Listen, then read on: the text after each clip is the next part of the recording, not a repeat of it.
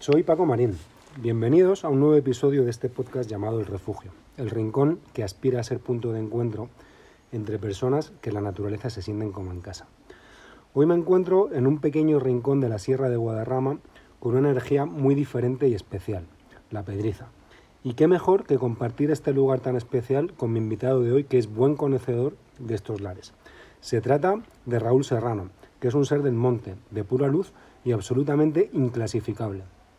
Explorador, artesano, pastor, dibujante, diseñador, constructor, patinador, surfista, poeta. Cualquier excusa es buena para buscar y sumergirse en la naturaleza. Ya sabéis bien que detrás de cada invitado hay una bonita historia que hace posible que hoy esté aquí compartiendo su sabiduría con todos nosotros. Y la de Raúl con el refugio claramente estaba escrita. Conocí a Raúl a través de nuestro amigo común, el gran Juan Herrero, que ya pasó por los micrófonos del refugio junto a su hermano Artu. Juan es de esas personas cuyas publicaciones en Instagram son medidas y siempre tienen una buena razón de ser. Así que llegó a mis ojos un vídeo que él compartió de Raúl en el que hablaba sobre su experiencia como pastor de la transhumancia y se hacía unas cuantas preguntas que me hicieron pensar. Tanto fue así que apuré el vídeo hasta el final, en contra de las prácticas instagrameras basadas en los chispazos y sobredosis informativa. Y a partir de entonces comencé a seguir sus peripecias. Meses más tarde, paseando junto a mi familia por una recóndita playa de la costa de la muerte gallega, me topé con una vieja autocaravana con unas curiosas algas típicas de la zona colgadas en su parte de atrás. La verdad es que nos llamó la atención tanto a mis hijos como a mí, y cuál fue mi sorpresa cuando al llegar a casa y abrir Instagram comprobé que esa era la autocaravana de Raúl y esas algas formaban parte de sus procesos de creación e investigación. Para mí, que creo en las señales, aquello fue una evidente señal de la vida, que me hizo escribirle de inmediato y compartir poco después un agradable paseo al atardecer en la playa de Su. Raúl, eh, bienvenido y muchas gracias por, por tu generosidad al aceptar mi invitación. Pues muchas gracias Paco por invitarme al refugio. Lo primero y más importante, ¿cómo está tu, tu, mala pata, ¿no? Ya tuviste un autoapuñalamiento, ¿no? Quien quiera comprobar eh, el alcance de la lesión puede verlo en Instagram, pero no, no es apto para, para ojos sensibles, ¿no? Pues sí, la verdad que fue una mala suerte que me cortando unas varas me, me acuchillé la pierna y ya por suerte, aunque sigo yendo a curas después de un mes, pues eh, me he quedado bien y puedo andar y seguir haciendo de las, de las mías por aquí. Así que, pues muy bien, en verdad. ¿Cómo fue esa sensación de repente de eh, eso de acuchillarte suena eh, realmente mal, ¿no? Como, como ¿Qué siente uno cuando de repente ve que se ha hecho un estropicio importante? ¿Cómo, cómo gestionaste ese momento? Pues la verdad que bastante tranquilo. En general yo con las heridas eh, me he lesionado bastantes veces y me he hecho bastantes cortes, ninguno como este en particular, porque fue un apuñalamiento en el tibial. Y, y no sé, realmente fue como que de repente vi la navaja que estaba manchada de sangre, el picotazo fue muy limpio, habían afilado la navaja. Y en el momento me di cuenta de que era grave porque estaba sangrando un montón. Y, bueno, realmente, mm, sinceramente, lo, estaba tranquilo. Cogí unas hojas de, de gordolobo que tenía alrededor, me hice un tapón y, y, bueno, aparte de la aventura, yo es que esa parte la tengo muy integrada. Entiendo que el riesgo sí, eh, puede suceder y a pesar de que le pongo presencia a cada corte que hago, pues mira, pasan estas cosas. Pero bueno, por suerte trabajo mi calma. Bueno, es importante, ¿no? Al final, en momentos así, no ponerse nervioso. Pues sí, también es decir que estaba en un sitio que por suerte me pudieron recoger y llevar eh, luego en ambulancia. O sea, después de... Me recogió una amiga y luego me llevaron en ambulancia. Pero si me llega a pasar en mitad del monte, pues hubiera sido un percance, un percance diferente, por lo que ha sido una lección pues de esas que aprendes. Hablabas, de hecho, de, de, de, cómo mejorar tu botiquín al final quienes andamos por, por el monte yo creo que es un proceso, ¿no? Al principio el botiquín, eh, no sé en tu caso, ¿no? Pero en mi caso el botiquín directamente no existía y, a medida que uno va haciéndose mayor o va haciendo cada vez cosas un poquito más complicadas, el, el botiquín va cobrando más importancia, ¿no? ¿no? No sé qué echaste de menos en ese momento, si echaste algo de menos o si dijiste, mira, de cara al futuro llevaré siempre conmigo, no sé, una cuerda, un- unas gasas, un- Eh, a ver, en el momento me flipó la idea de usar gordo lobo. como que me encanta ese tipo de... de remedios, ¿no? Que además no hay que llevarlos, ¿no? Están allí ya en... Claro, y como que no siempre puedes aplicarlo en una situación tan así, ¿no?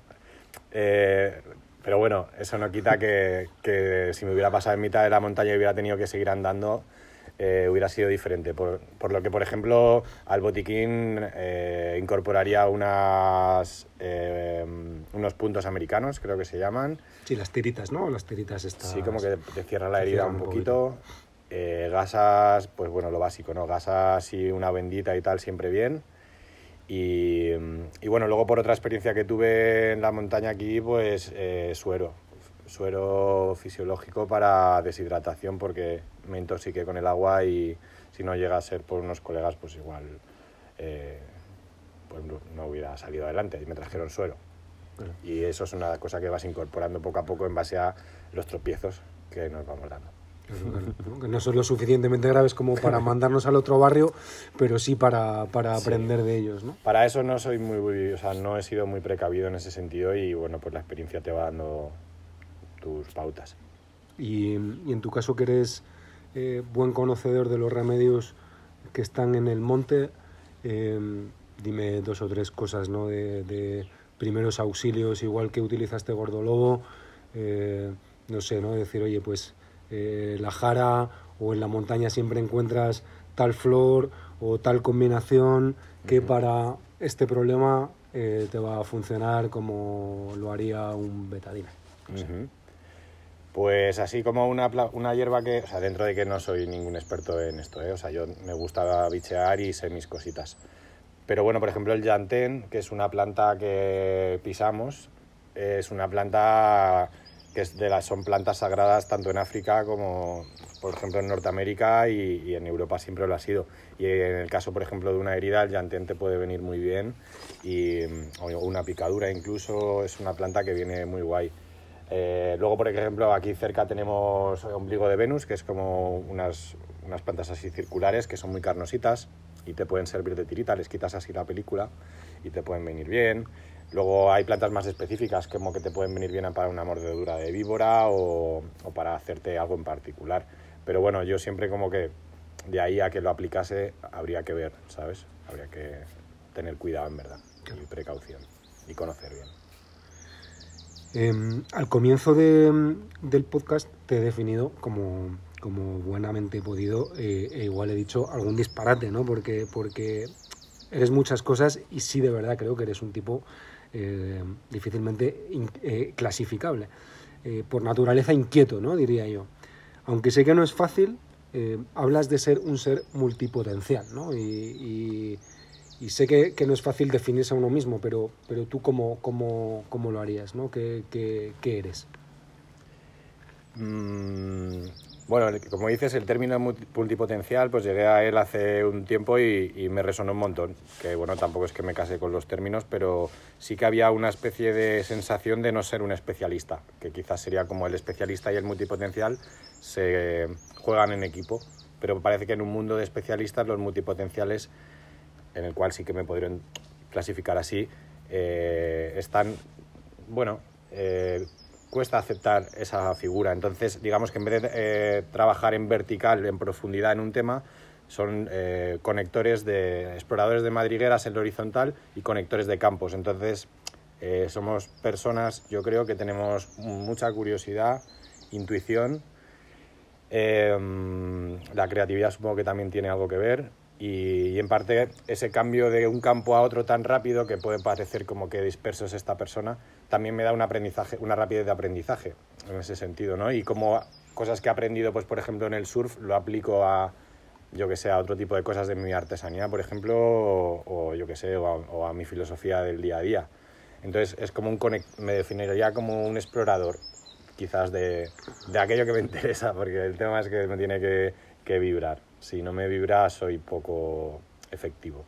Es verdad, ¿no? Que parece que la especialidad está súper valorada, ¿no? Todo tiende a la especialización, a Ujú. ser el que más sabe o el que mejor hace una disciplina determinada y la, y la variedad, ¿no? Eh, o la dispersión, como tú lo has dicho, ¿no? Te, te, lo habrán dicho muchas veces. Es que eres un disperso, ¿no? Es que céntrate en algo, ¿no?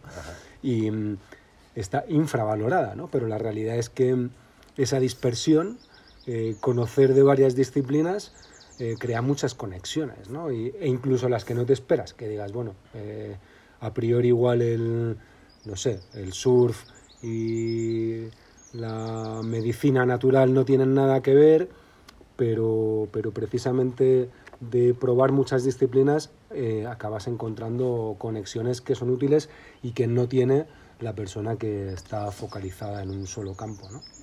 Claro, es lo que aporta la exploración. También aporta pues lo que a ojos ajenos se puede ver como ciertos fracasos, es decir, que no has culminado cosas. Pero sí, evidentemente la, exploración de campos pues yo que sé, un ejemplo típico de, este perfil sería eh, Da Vinci, a lo mejor, ¿no? O, la persona renacentista en la cual se, abrazaba esa amplitud de miras y de explorar y probar y bueno, sensibilidad también, supongo, con, con aquello que haces, con cierta, cierta gana y, y sensibilidad. Em, ¿Crees que al final yo pienso que el, que el sistema educativo español eh, es rígido, ¿no? No, no, no favorece em, precisamente esos cambios de campos, esa exploración. Tú empezaste ingeniería naval, luego eh, lo dejaste porque pensabas que era eh, una cosa y luego resultó ser otra. ¿Crees que el sistema educativo debería ser más abierto o, nos llevaría a un exceso de dispersión o de fracaso? Eh, pues es que es una pregunta que puede, se puede hurgar mucho porque, o sea, al final la especialización viene de, cara a, una industria también, ¿no? La industria favorece la especialización y, y el mundo apuesta por ser porque seas un máquina de las tuercas, no porque sepas de muchas cosas. Pero bueno, esto en general viene incluso de la educación desde que somos pequeños, es decir, que los niños puedan explorar sus propias pasiones, es decir, que, que no se encasilla un niño, sino que, que el propio niño se le dé pie a desarrollarse, porque cuando tú encuentras algo que te motiva, no hay esfuerzo que, que, te, que, sudes con él, ¿no? Sino que todo emana, o sea, es como que sale solo, ¿no? Si yo estoy, eh, yo que sé, haciendo algo que me motiva, es que no me tengo que esforzar, sino que estoy creando y, sale. Entonces ese tipo de, de, filosofía es la que yo creo que habría que potenciar, es decir, una escucha sobre las potencialidades que tengan las personas. Eh, es verdad que si todo el mundo fuera eh, disperso, multipotencial o como se quiera llamar esto, necesitamos a los especialistas también. Si esto no pretende como quitar. Pero eso va un poco en el ser, ¿no? ¿no? es que sea malo ser especialista o, ser disperso, ¿no? es un poco. Forma parte de. Va de la, personalidad, eso es. Lo que pasa es que esta, esta, esta, manera de ser, pues no es lo que busca el mercado en ciertos aspectos, aunque luego son. Eh, a nivel, en, en ciertas posiciones o ciertas carreras, la capacidad de tener una visión horizontal, por ejemplo, para coordinar equipos de diferentes campos es, muy interesante o, bueno, hay muchas aplicaciones. O sea que luego sí se demandan estas posiciones, lo que pasa que no es la típica. Por así sí, es el caso del filósofo que está en la alta dirección de una empresa o el matemático, ¿no? Que, que esas cosas pasan, no es el perfil común, pero, pero eso existe, ¿no? Claro, eso es. Y bueno, sobre todo yo que sé, a mí me, cuando conocí el concepto este de multipotencial, me, me, me liberó, en cierta manera, ¿no? De decir, joder, ¿por qué tengo que encontrar una sola cosa que me mole? Pero si lo que me mola es un montón de campos y estar de manera muy fuego en cada una de ellas cuando me apetece, ¿no? Entonces a mí eso me liberó un concepto, ya ves. Así que... descansaste, ¿no? Dijiste por fin, ¿no? Como no te he descubierto antes. De hecho, sí, no lo digo muy a menudo porque no suelo llorar, pero se me resaltó una cuerda de, de, las entrañas y me, y me brotaron las lágrimas, lo cual me dejó muy a gusto. De... Uno de los principios vitales de, nuestro amigo Juan Herrero, eh, del que hablamos en el podcast, es eh, Living Improvisando, que a mí me parece muy simpático, pero tan simpático como serio. Al final es un concepto que puede parecer así a priori divertido, pero que tiene mucha amiga, ¿no? que es muy serio. Em, ¿Compartes principio vital con Juan de vivir mm, a corto plazo y según donde la vida te lleve o, prefieres mirar más allá? Eh, bueno, lo primero es saludar a Juan y agradecerle la conexión. eh, Sí, o sea, sí que me siento muy identificado con esa sensación de, vivir improvisando. Creo que sí, eh, fluyendo. O sea, en parte como que escuchando que me trae la vida y, intentando abrazar lo que me trae. Hay veces que lo que pasa que no son cosas tan positivas o tan negativas, pero la aceptación es uno de los trabajos que más eh, estoy realizando en los últimos años. La aceptación me fortalece, no es una rendición ni mucho menos, es entender mi entorno, qué puedo hacer y en base a lo que tengo funciona, ¿no? Y, pero bueno, también hay una combinación de una mirada al horizonte, un, punto dinámico en el horizonte en el cual eh, si tengo la mirada la levanto y, miro y observo y lo que pasa que igual no tengo uno, en verdad tengo varios, porque soy un poco así, dependiendo del día pues tengo un punto u otro. Pero sí me gusta la sensación de ser coherente con la vida que tengo ahora. Y aunque es verdad que planificar y construir a largo plazo eh, resulta muy productivo también, pero me gusta la sensación de ir adaptándome a lo que... Pero es un aprendizaje, ¿eh? no, eh, hay que saber soltar y adaptarse. Pero bueno, por otro lado también trabajo mi disciplina capricornica en el sentido de, de, intentar poner un poco de foco a mi vida, ¿no? que a veces esa dispersión pues me sienta mal y me sienta bien poner foco y constancia. Pero sí, la improvisación en la vida es muy bonito y, y sobre todo que eso es el surf, fluir en la ola que te toca en ese momento.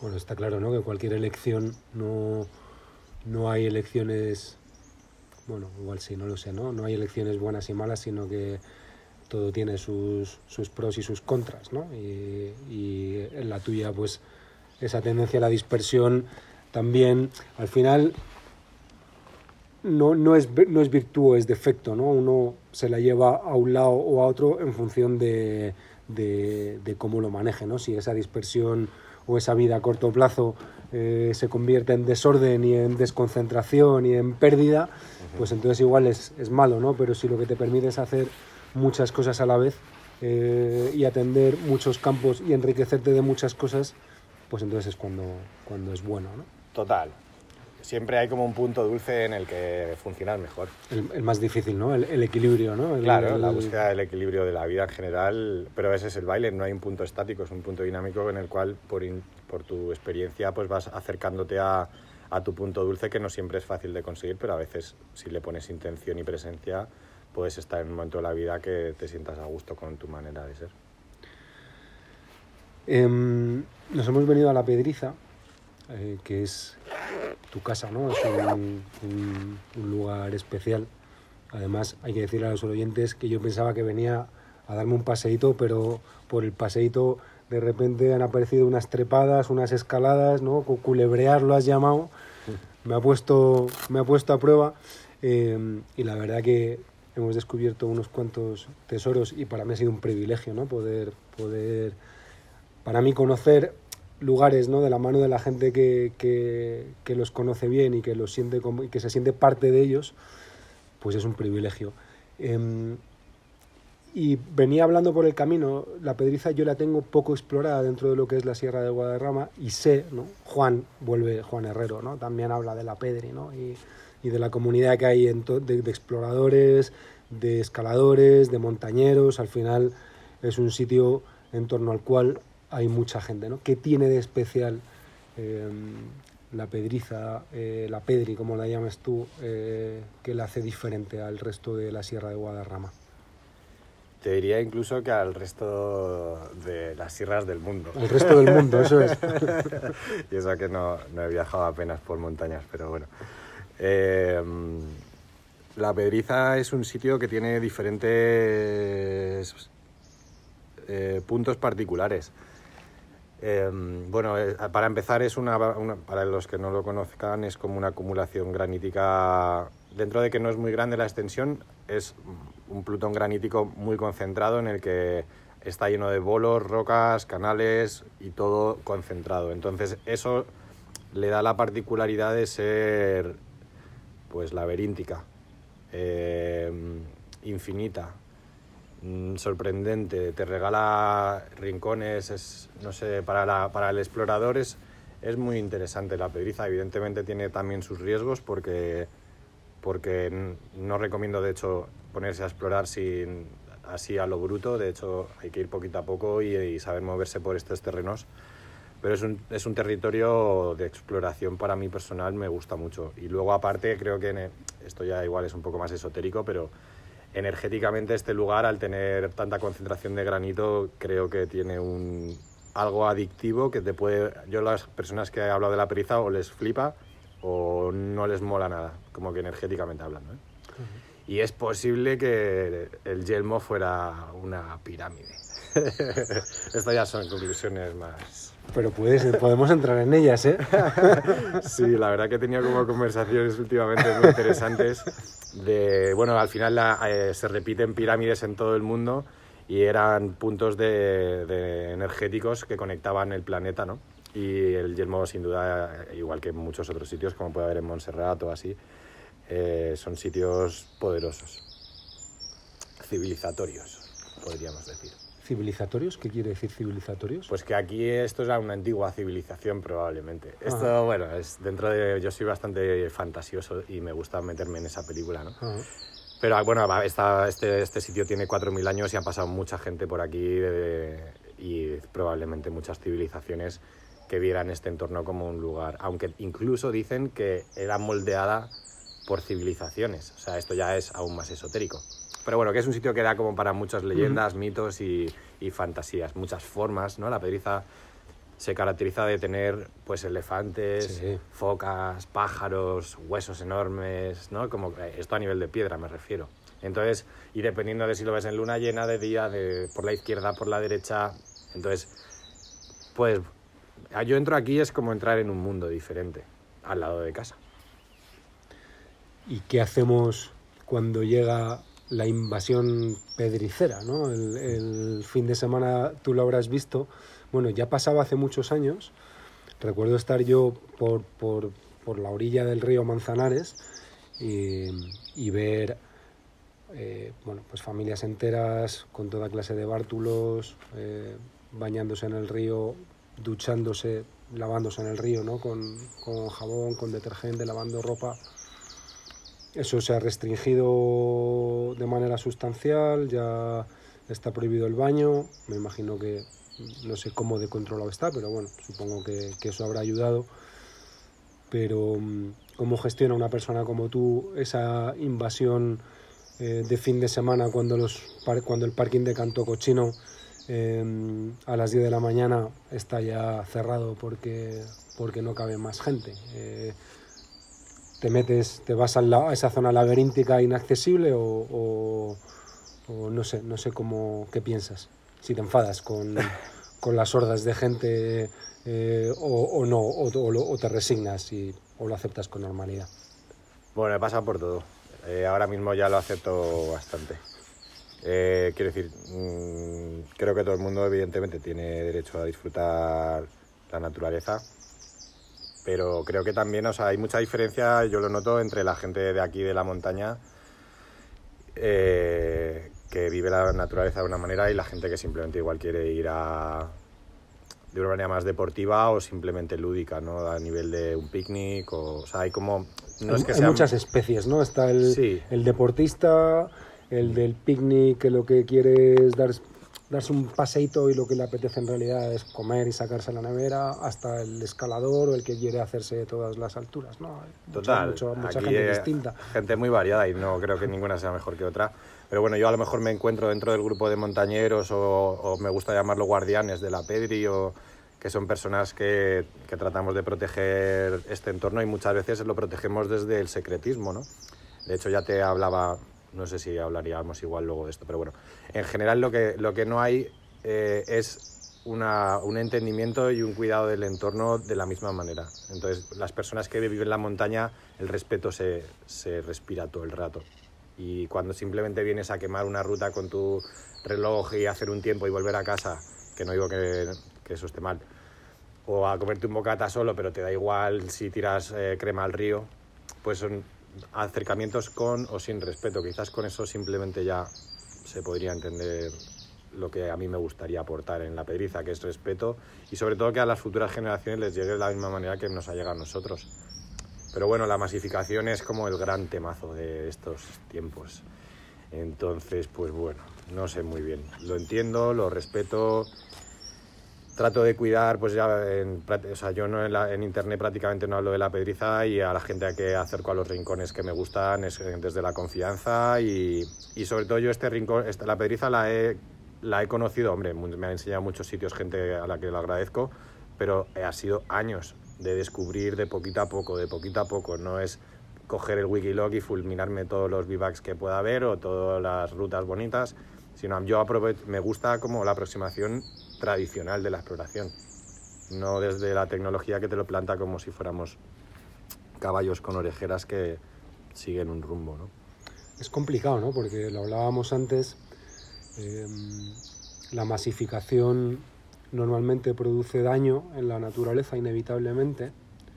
Eh, probablemente por falta de educación, eh, pero claro, si el exceso de prohibición lo que produce es lejanía y no se, no se cuida lo que no se conoce, ¿no? Entonces, eh, uno no sabe dónde está ese punto de, sano equilibrio en el que tú le permitas, bueno, todos tenemos derecho a disfrutar de la Sierra de Guadarrama y, y en Madrid pues somos los millones de habitantes que somos, que somos muchos, está muy cerca, es muy accesible y es muy fácil, ¿no? Entonces, es verdad que, que uno no, sabe muy bien, yo pienso mucho en este tema y no, no, no sabe muy bien cómo, cómo, gestionarlo. Sí que hablábamos un poco eh, cómo lo gestionaría a nivel global, claro, a nivel como, como político o como director del Parque Nacional de Guadarrama. Em, sí que hablábamos precisamente en la Costa de la Muerte y sobre los secretos, ¿no? sobre los lugares que son especiales, que todos, a todos los que nos gusta andar por el monte, Mm, pues tenemos, ¿no? Y los, los, conservamos como si fueran un tesoro. Y al final es lo que tú dices, ¿no? No es lo mismo cuando uno sube un track a Wikiloc o, o, o, directamente en un post en Instagram se lo cuenta a todo el mundo, a, quien lo hace a través de una conversación, a alguien que conoces. Al final yo mis, mis tesoros, que no son tantos, pero los tengo y son muy buenos, yo no tengo problema, no, no, no, no, no hay una perspectiva egoísta, ¿no? Lo que, lo, que, lo que uno pretende es guardarlos, ¿no? Entonces, si, me, si a mí me, me, pregunta cualquier persona que yo creo que lo va a cuidar, yo no tendré problema en compartir con él toda la información que sea necesaria. No sé si, si, si van por ahí los tiros en tu caso también, ¿no? A la hora, porque lo, lo, preguntabas hace poco, ¿no? ¿Qué, revelas? ¿Cuánto revelas? Si vives de ello, entonces está justificado. No sé, ¿cómo, cómo es tu elección? Eh, ¿Cuál es tu postura ¿no? en este sentido? Bueno, esto es muy personal, pero vamos, eh, yo en estos años que llevo aquí, que ya serán unos nueve o por ahí, eh, para mí la pedriza ha sido un templo, entonces la he protegido de la mejor manera que he considerado. Y eh, digamos que he pecado alguna vez de, decir, de decirle a alguien un, rincón que me gustaba y, esa persona a lo mejor ha conservado un tiempo ese secreto, pero por, por, caso, por, por la misma cadena de, de confesiones se lo dice a otro colega que no tiene el mismo cuidado y lo sube a Wikiloc, por ejemplo, ¿no?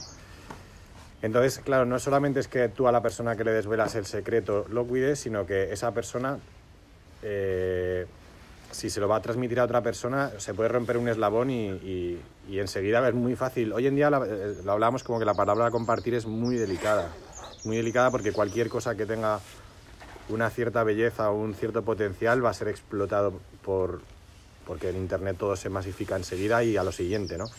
Entonces yo aquí soy muy secretivo en la pedriza, soy, ya te digo, me considero más un guardián que, que otra cosa. Entonces, eh, lamentablemente a mucha gente no, no, no, no he publicado, de hecho me dedico a borrar muchas cosas bueno, no sé, como que veo que están publicadas o me, les escribo y digo esto no podéis ponerlo, porque hay una cultura de montañeros aquí desde años y años y años que han estado protegiendo rincones y que viene... Lo que pasa es que hoy en día como que ya no estamos en un sitio, como que vivimos en un pueblo y ya. Hoy en día quiero viajar a Alpes, quiero viajar a Pirineos, quiero viajar aquí, allá y claro, quieres llegar y besar el santo. No es como si yo me Rápido. tiro aquí nueve años y hasta que descubro esto día a día, pues tarda más, ¿no? Quiero ir a Dolomitas y en, y en cinco días en Dolomitas Claro. quiero ver lo más bonito de Dolomitas. Echar la y- fotaza, eh, subir a la cumbre. Entonces, es- en general, es todo mucho más complejo. ¿no? Claro.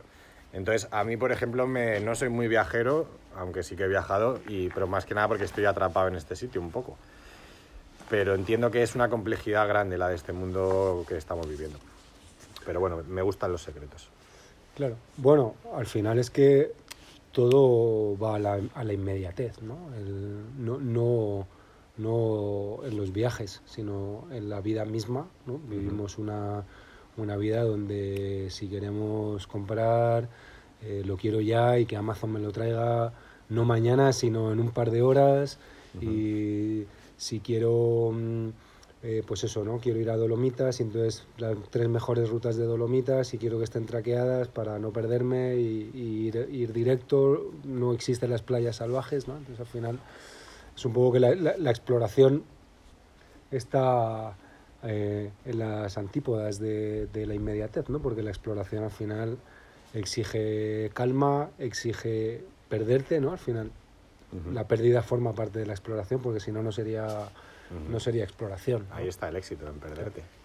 Efectivamente, ¿no? Ahí está el placer, ¿no? En- con quién con quién alguien hace poco estuve yo en el monte con alguien y, y hablaba un poco pues eso, ¿no? De no, no track, no problem, ¿no? No, no pasa nada, no llegaremos, no estamos tan perdidos, ni hay tanto peligro, que nos hemos desviado, pues ya encontraremos la manera de, de reconducirnos, ¿no? Pero es verdad que, el, que ahora con tanta tecnología y con tanta información, como que, que perderse es mm, puede, puede llegar a ser un drama mental, ¿no? En vez de un placer. Claro. Pero bueno, muchas veces el GPS te puede llevar por, por un sitio que, que te haga perderte o exponerte más que si sigues tu propio criterio. Entonces tampoco es una garantía de éxito en general. Con respecto a, mm, eh, a lo de la eh, perdón, a lo de las prohibiciones y eso que me querías que me estabas preguntando, yo sí que creo que la- eh, lo que habría que hacer es fomentar la cultura de vivir la montaña, por ejemplo, o sea, la educación de entender, ¿no? O sea, por ejemplo, que aquí hubiera campamentos de niños, a mí eso me encantaría, ¿no? Como poder compartir esto que estoy viviendo con las próximas generaciones para que lo continúen. No, pero claro, eh, también hay que exponer a los niños a, a ciertas cosas y, y luego tiene que haber una educación por parte de... O sea, aquí no hay educación, es solo prohibición. Entonces, si no, si no enseñas que hay muchas maneras guapas de enseñar, no tiene por qué ser leer un cartel solo. Tiene que, o sea, se tiene que generar la cultura que está detrás de todo esto para poder apreciarlo, porque si no, a través de prohibiciones, no, la prohibición no funciona muchas veces. O sea, es que aparte de que, ser, que te baja la moral, tampoco sirve de nada. Así que ¿Qué haces? Es una perdiz. Igual es el nido de- del buitre que tiene ahí a... No sé. Bonito. Bueno, bueno, sí. Em, bueno, está claro que, que, que, mm, la prohibición es lo más es lo más sencillo al final. Es rápido. Es, lo, ma- es lo más rápido, ¿no? Tú dices, aquí no se puede pasar, aquí no te puedes bañar, aquí no puedes estar, eh, eh, bajo pena de multa y, y- y listo, ¿no? Pero al final volvemos un poco a lo mismo, ¿no? Si no, no, no, no se cuida lo que no se conoce, entonces si tú alejas a la sociedad, ya estamos alejadas, alejados de la naturaleza, si tú lo alejas más, pues Total. esto ¿no? se Sí. caerá, caerá en el olvido, ¿no? Pero yo creo que estamos en... Los cambios van despacio y yo creo que hay un cambio eh, eh, en la sociedad, ¿no? Tiene, hablaremos más adelante de esto, ¿no? Tiene, tiene parte artificial, pero, pero yo creo que hay una parte ahí de gente que, que de verdad quiere otra cosa, ¿no? Total. Sí, por suerte sí. Lo que pasa es que muchas veces está en la sombra, pero, pero sí. Yo creo que es mucho también eh, ser responsables y yo no soy muy partidario de separar humanos naturaleza, sino de participar de una manera, pues bueno, no es fácil muchas veces, pero de manera inteligente, de manera responsable. Si la separación al final y hacer solo turismo de naturaleza no le veo ningún futuro. Em, a, todas, a todos los invitados del refugio os une eh, una forma especial de relacionaros con la naturaleza, ¿no? Y como, como cualquier relación, pues tiene un origen, ¿no? Sea con personas, sea con la naturaleza, sea con medios, sea con cosas. En tu caso, ¿dónde está ese origen, no? Entiendo que luego hay un proceso detrás que va fortaleciéndose, eh, pero, pero hay un punto de partida en el que uno descubre eh, que se siente de una manera especial en la naturaleza. cuando surge eso en ti? Desde pequeño, bueno, por suerte, eh, desde pequeño viví en, la Sierra de Hoyo, que es la sierra paralela a la Pedriza, y, la casa de mi familia daba al campo, por suerte, de nuevo, insisto. Y, siempre he estado enredando por allá afuera, pues yo qué sé, me iba a pillar a ver ranas a las charcas, o me iba a montar en bici, o exploraba tal, o pillaba unos insectos en una botella, o, o sea, siempre he sido muy inquieto con lo de la naturaleza, a mí me ha gustado mucho. Eh, luego estuve una época que estuve en Madrid eh, con lo de la carrera y tal, y fue la época del longboard, del patín, que es una de mis mejores épocas también, es decir, porque la selva, la selva de la ciudad, pues bueno, me, me la ha hecho pasármelo muy bien, dentro de que, bueno, para mí las ciudades son modelos un poco insostenibles pero me lo pasa muy bien. Y... Para que nos vamos a engañar, ¿no? Sí, sí, sí. A ver, yo qué sé, patinar por Madrid, ¿sabes? Es una de las mejores ciudades para hacer el salvaje. Y, he conocido a gente espectacular y en gran parte yo soy como soy gracias al patín y a la gente que, con la que he participado, vamos. Y, y nada, ya luego me, me, retiré aquí a Manzanares y, y en Manzanares ya volví a conectar otra vez con la naturaleza, lo que pasa ya que a un nivel más enfermizo como ya pues saliendo todos los días muchas horas con la perrita, con Charky. Y, y bueno, pues también eh, desde hay, un punto como un poco evasivo, en el sentido de huir de la civilización, en el cual eh, me lo dijo una vez mi amiga Gador, me dijo, ¿de qué huyes? La?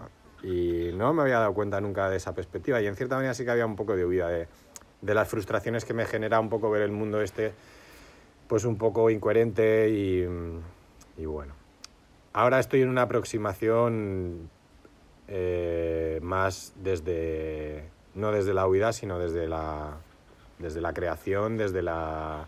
Desde la aceptación, ¿no? Desde la empatía, ¿no? Intentando no de rebeldía, sino... Eso es. Bueno, vamos a ver cómo... De gestionarlo de una manera amable, ¿no? Claro, porque al final yo qué sé, pues he pasado días en la pedriza solo porque tal, porque quería irme a la montaña, pues es un poco como lo de la peli de hacia rutas salvajes o algo así, ¿no?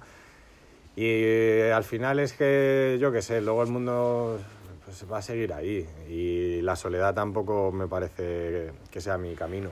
O sea, paso mucho tiempo solo, pero me he dado cuenta que me gusta estar con gente. Entonces ya mi aproximación a la naturaleza casi es más para también incluso compartirla, porque estoy como queriendo hacer también cosas con chavales y con adultos también a nivel creativo, la naturaleza, eh, calma, yo que sé, muchas cosas. O sea, que estoy, cambio el plan un poco. Hablaba Eduardo Martínez de Pisón, ¿no? De la necesidad de ir solo e ir acompañado, ¿no? Cómo cambia, parece que ir solo eh, te, te proporciona una experiencia mucho más intensa, más eh, sumergida, de mucha más concentración, ¿no? de sentirte pequeño, pero también hablaba él ¿no? de, la, de la importancia de, de enriquecerte, de compartir tu conocimiento con el de al lado y también aceptar que, que según con quien vayas, ¿no? porque hay quien no ve más allá de, de, sus pies, de, de enriquecerte con, con, con, la compañía. ¿no? Al final somos, somos seres sociales, ¿no? aunque podamos rebelarnos contra ello. Totalmente, sí, sí. Eh, comparto el comentario. O sea, por una parte, yo necesito mm, bastante tiempo en soledad y, si a ser posible, en la montaña, o sea, en la naturaleza. Me aporta muchas cosas porque, mm, bueno, conmigo mismo soy más yo mismo y me, y me invita a conocerme. La, la naturaleza me equilibra, me, me pone en mi sitio, me expone y es muy interesante. Pero bueno, también reconozco que muchos de los grandes ratos en la naturaleza ha sido cuando los he compartido con los colegas de aquí. Y muchas veces era como, joder, pues me molaría que, que, que, compartiéramos más incluso en la naturaleza, ¿no? Y ahora pues, ya te digo, eh, todo enriquece, solo acompañado, pero siempre con tu criterio personal, ¿no? Y con tu, con tu manera de ser lo más auténtica posible. Bueno, es que yo creo que forma parte un poco de tu valor, ¿no? El... Otra cosa es que igual tú no lo veas, ¿no? Pero, pero forma parte de tu talento el compartir ese, ¿no? Esa pasión, ¿no? Esa, esa sabiduría, esa experiencia, ese conocimiento. Forma parte de tu talento eh, compartirlo con, porque es una pena, ¿no? El- que, eso, que eso te lo quedes solo tú, ¿no? Entonces, bien con tus amigos, bien con niños, bueno, lo podrás canalizar como, como buenamente puedas, ¿no? Es verdad que es un proceso, pero yo te animo, claro, bueno, yo, yo, yo he disfrutado hoy de ello y espero, y espero hacerlo más. Em, quien te siga de cerca verá tus objetos, ¿no? Al final tu Instagram está lleno de, de herramientas, de materiales, madera, las famosas algas de Costa da Morte, hojas, piel de serpiente, piel de tiburón, eh, que se transforma en cucharas, en tazas, en cuerdas, en cintoperchas, en cestos o en cualquier otra cosa que se te ocurra.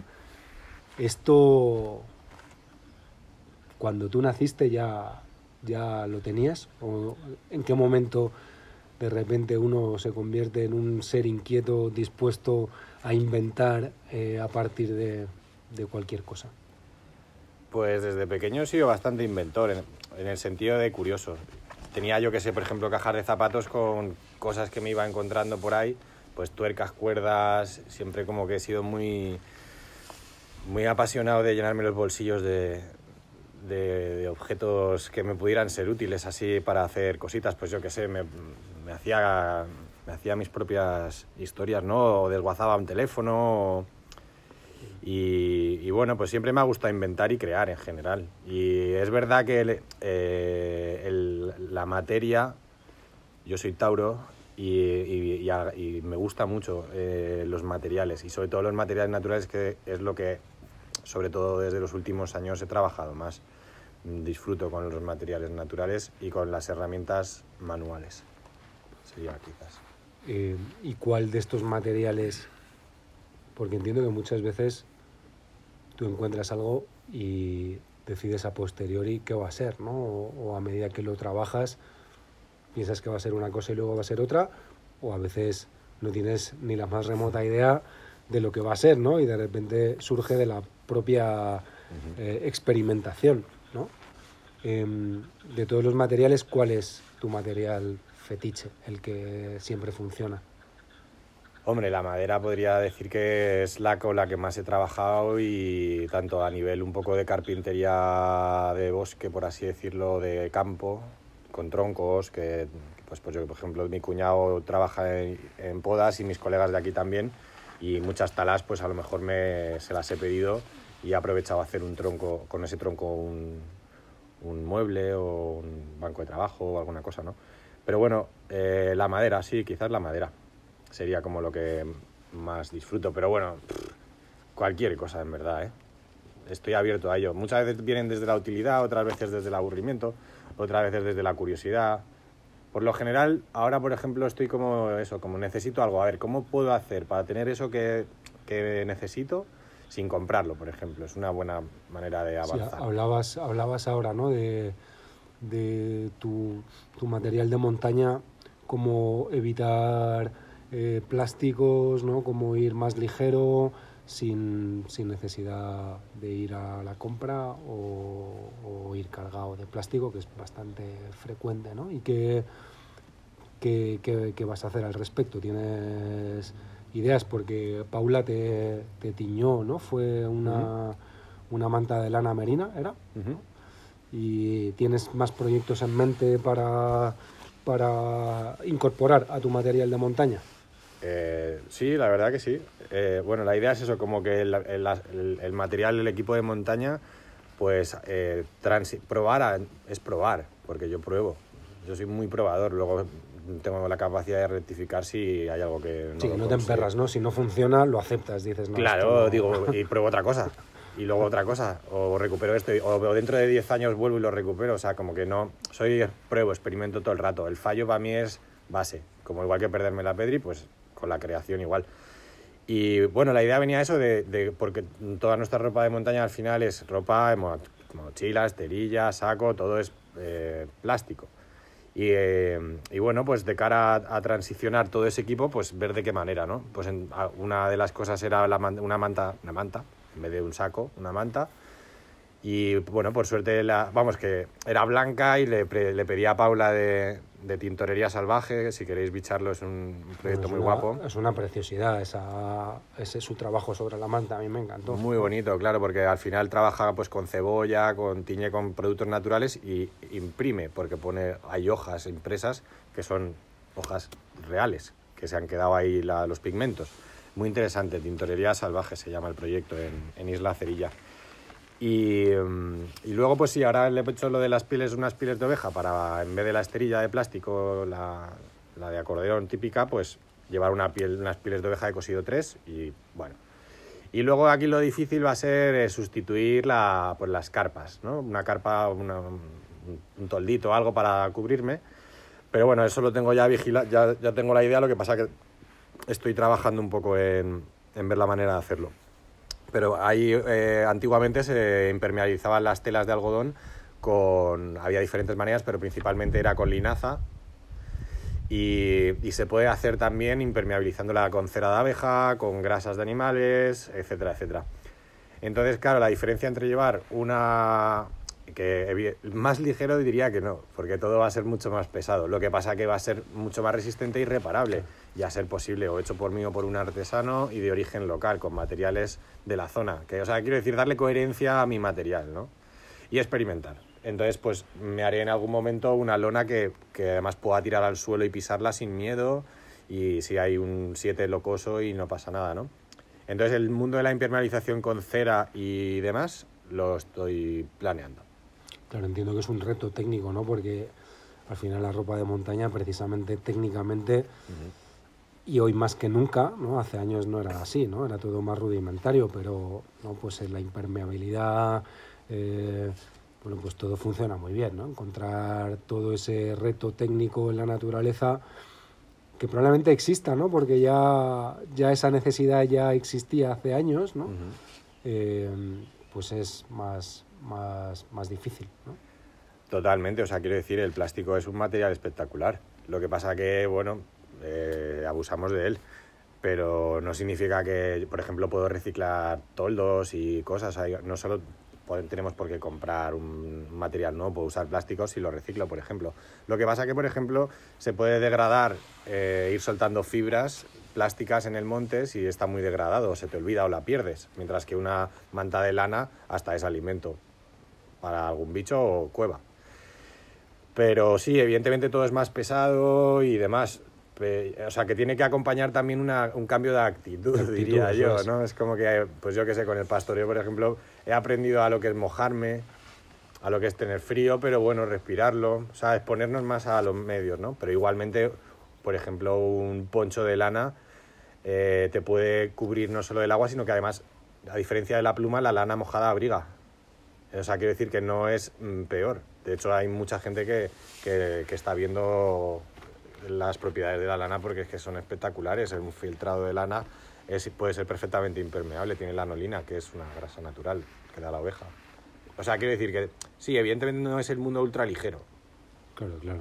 Es un mundo un poco más medieval. El mundo súper técnico, claro, efectivamente, ¿no? De todo peso llevo aquí en 3 kilos y estoy claro. perfectamente pertrechado para pasar dos días en la nieve, ¿no? Esto, esto uh -huh. es otro, otra actitud. Ahora sí hay peña que se va con sus zapatos, de, o sea, con sus botas de, de, pelo ahí de que se ha hecho el mismo y se va a la nieve. O sea, que decir que depende un poco de, de las motivaciones. Yo es que para eso soy, me gusta, me expongo, me, me llama la atención. Y además es que para un futuro creo que viene bien todo este tipo de experimentos porque nunca se sabe. Yo a veces pienso como que el mundo puede pegar un petardazo y bueno, este tipo de cosas siempre son interesantes de probar. Una de tus múltiples actividades es el pastoreo, ¿no? que además justo lo acabas de, lo acaba, acabas de hablar, ¿no? Tienes, eh, hasta donde yo sé, de ovejas y cabras y has tenido además muchas experiencias como, como pastor. ¿Qué supone, de hecho, el vídeo que, que- que me enganchó ¿no? y que hizo que diera contigo, eh, hablabas de tu experiencia con la transhumancia. ¿Qué supone, qué supone para ti a nivel vital eh, tu labor como pastor?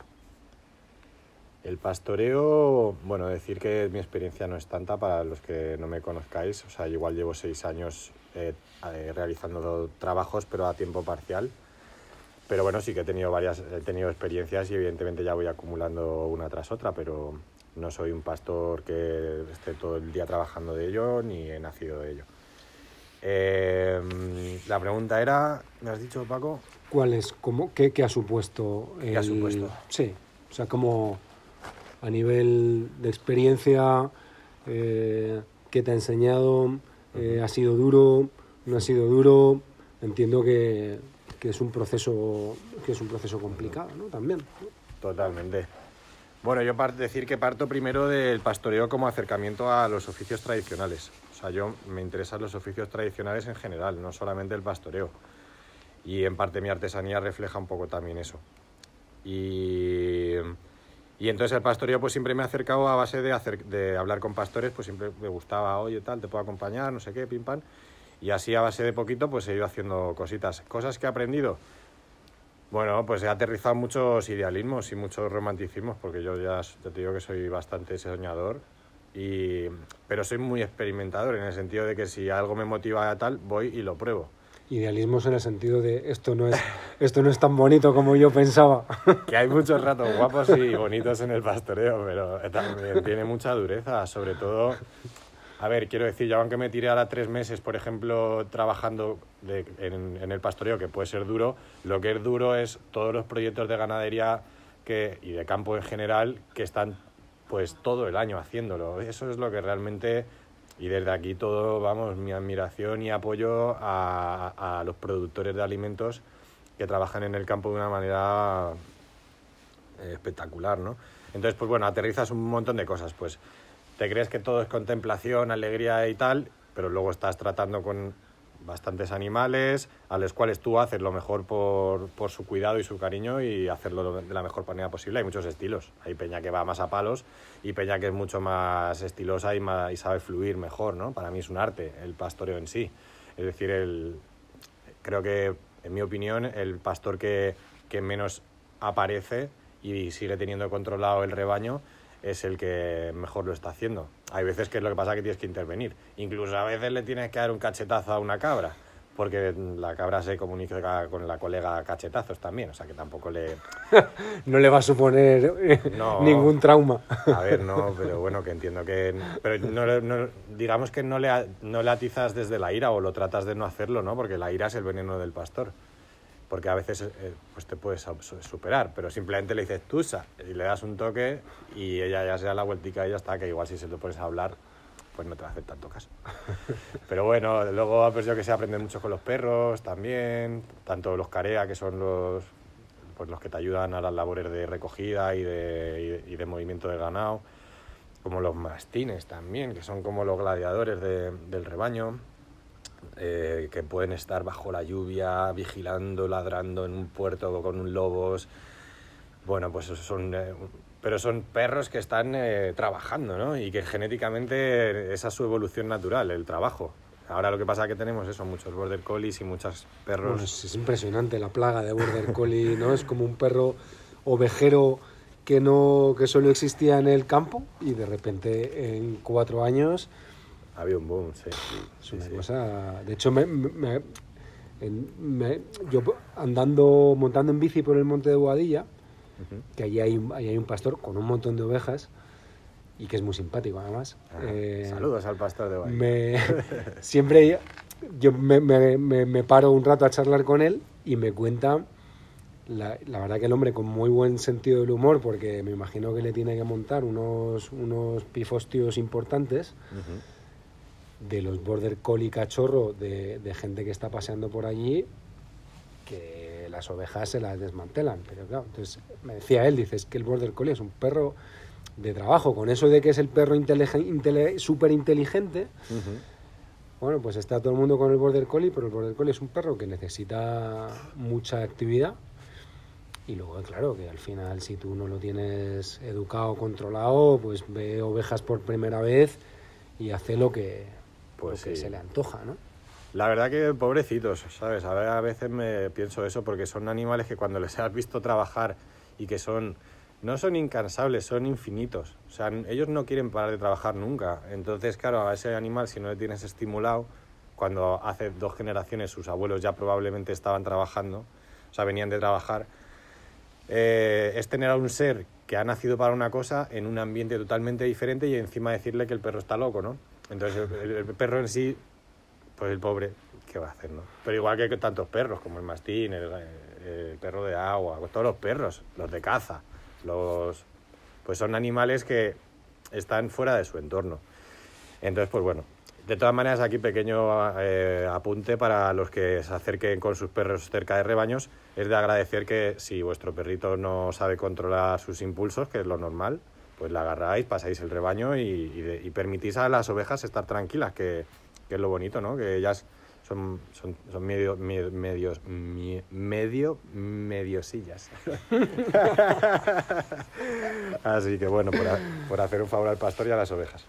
A mí me impresionan un montón y cuando me cruzo con la montaña palentina o también en Picos de Europa o en alguna zona de Navarra, cuando te encuentras un mastín en medio de las vacas o con las ovejas, esa territorialidad, como el ladrido dentro de esa tranquilidad ¿no? que transmite el mastín, porque el mastín no es un- hay otros perros que son como mucho más nerviosos, ¿no? El border collie es un perro mucho más activo, que va para allá corriendo todo el rato, pero el mastín tiene tiene un, tiene una presencia, ¿no? Tiene una elegancia eh, que impone, ¿no? Y les ves ahí en el monte cuando están, pues además están en la zona más alta del monte, eh, más inaccesible. Les ves allí solos con el, si no está el pastor, y, cómo, cómo cuidan de, las vacas. De hecho, recuerdo una escena muy tierna, ¿no? De una, de una vaca pegando eh, lametazos a, a una cara de, un- de una mastina muy, muy tierna, ¿no? Porque estaba feliz, ¿no? Se estaba dejando chuperretear la cara tranquilamente y era como un, como un signo de gratitud, ¿no? De, de, de, bueno, te doy unos lametazos porque estás aquí para, para cuidarme del lobo, ¿no? Entonces, para mí el mastín es un perro que tiene, tiene una magia, una magia especial, ¿no? Sin duda, claro. De hecho, o sea, los, eh, esa oveja que estaba, o vaca, estaba dando a, En este caso, vaca. En este caso vaca, estaba dando unos lametazos ahí al mastín. El mastín es su hermano, porque los mastines nacen por lo general dentro del rebaño, desde que son pequeñitos, con al menos de vacas, no lo sé, pero supongo que igual también duermen, se les mete desde que nacen con ellas. Entonces están, son parte del rebaño, saben que son diferentes, pero es el trato de una hermana a otra, ¿no? Qué bonito. Entonces hay ese, es el vínculo. Al final le metes ahí para que se genere un vínculo de protege a tu madre o a tu hermana, ese nivel, ¿no? Y el mastín al final es un perro que lo que hace es, consciente de su poderío, pero también de su templanza. Por lo general hay muchos pobrecitos que están desquiciados, pero no por ellos, sino por el trato humano o las condiciones que se les han dado. Pero el mastín es un perro de parar al personal, es decir, de aquí no cruces. Te lo digo, de aquí no cruces. No va a pasar, por lo general, a veces te persiguen, pero por lo general es de aquí para allá. Sí, ¿no? es como que marcan no con es- marcan el territorio, ¿no? Y te está te lo está diciendo, no no te lo no te habla humanamente, pero te lo está diciendo, te está marcando perfectamente dónde están los límites. Y hombre, quien sea medio inteligente eh, sabrá qué atenerse, ¿no? A mí la verdad que Una cabeza de mastín me, encantan, ¿no? Me, me encantan los perros y, y pero también les tengo mucho respeto, ¿no? Y a un mastín, los mastines son unos perros muy muy impresionantes. Em, ¿Y qué va a pasar? Claro, hablas de la dureza de la vida del pastor y aunque ahora hay pastores en resistencia, ¿no? Eh, un poco luchando por, por recuperar o más que recuperar, por mantener el oficio, ¿hay futuro o, se acabará extinguiendo?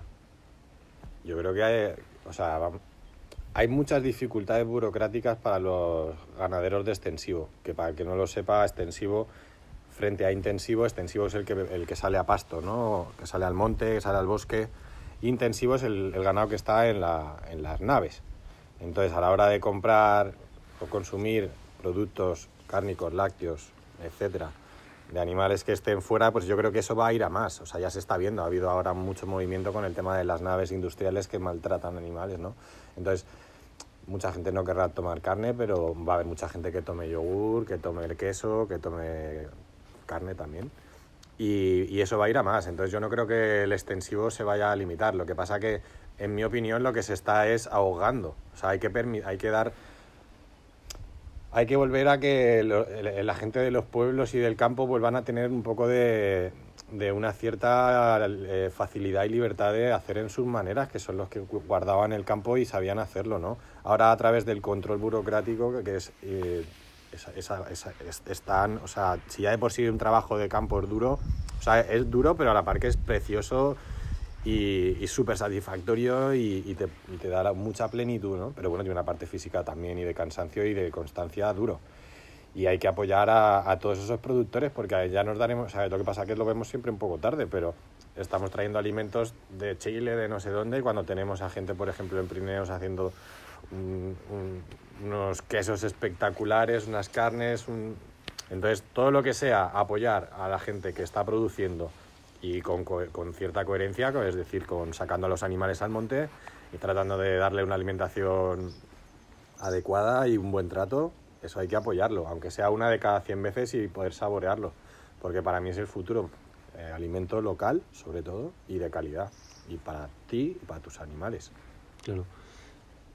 Es un poco absurdo, ¿no? Porque eh, tanto se habla de la España vaciada, que es como uno de los temas estrella, eh, y, digamos que eso no se traduce en el apoyo. Parece que la agricultura y la ganadería en general eh, está un poco demonizada, ¿no? Como si toda fuera mala, como que no se distingue entre lo intensivo y lo extensivo eh, y lo, lo, bueno además que puede ser a nivel medioambiental la, agricultura, la ganadería y la agricultura extensiva, ¿no? Eh, pero no, uno no tiene la sensación de que se apueste por, por un regreso al campo, ¿no? que al final es de lo que, de lo que se trata. Que nos quejamos de que España, los pueblos se vacían, uh -huh.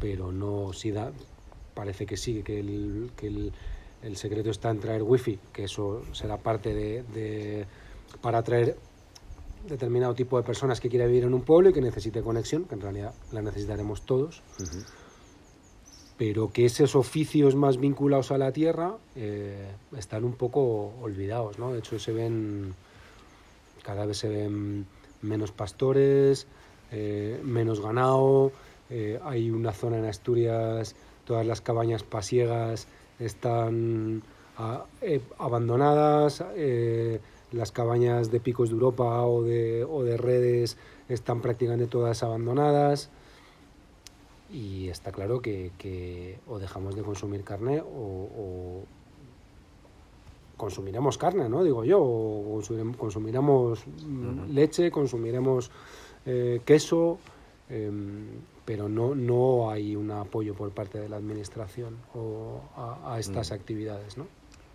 Eh, nada, pues todo es como intentar sacar dinero de todo cuanto se pueda, entonces este tipo de modelos pequeños y, que tienden casi hacia la autosuficiencia, pues no es interesante a nivel, pues no sé, europeo, estatal o como, o como se quiera ver, ¿no? Eh, para mí la autosuficiencia es el futuro y ya se ha dado antiguamente. Entonces, que tenemos que hacer un esfuerzo todos por, por ir avanzando en esa dirección como humanidad, pues yo creo que sí. Y apoyar a, a, a, la, gente que ya lo está haciendo y está poniendo comida de calidad en nuestros platos, pues cuando se pueda, sí, económicamente, si puedes de vez en cuando comprar un buen queso a, a, a, un productor, pues siempre va a estar bien. Pero facilidades por parte de la, de la pues con toda la burocracia, ninguna. es un ahogo absoluto en todos los sentidos. No se permite ya ni siquiera, o sea, ni desde tienes que pagar para que se lleven eh, los cadáveres en vez de que se los coma el buitre, que es el que por ejemplo, ¿no? O, o tienes que, no sé, montar una quesería es un dineral. Pero en cambio en Francia siguen haciendo queso de puerto, ¿no? Es decir, que aquí donde vivimos pues hay un, hay un jaleo en general de intereses demasiado grande. Entonces todo lo que sea eh, pequeños negocios familiares y demás, pues eso no da dinero. Entonces lo que se busca son explotaciones industriales que, den mucho, que manejen mucho volumen de mercado. Pero claro, lo que comes en, a nivel industrial, por ejemplo, la carne, pues es una basura. Y el animal, pues ya hemos visto todo el documental de lo que pasa dentro de una granja de estas. Y que si no hay animales en extensivo circulando por los montes, eh, o sea, tienen una labor súper importante. Tienen una labor muy importante y al final las praderas y las dehesas son, por ejemplo, sitios que son equilibrios naturales, que ya lo hacían los ciervos y demás, ¿no? Pero podemos o aislarnos de la naturaleza y que esté lo, salvaje y lo humano por un lado, o hacer una mezcolanza, un, un, un, jugar a estar en la naturaleza en equilibrio como se ha hecho tantas veces, ¿no? Y esa sabiduría ancestral, que es lo que me motiva a mí a veces de eso, es como todos esos saberes se están perdiendo. Entonces hace falta gente joven que se arranque a, a aprenderlo, ¿no? Y para eso tiene que haber facilidades y no todo trabas, que es lo que hablamos.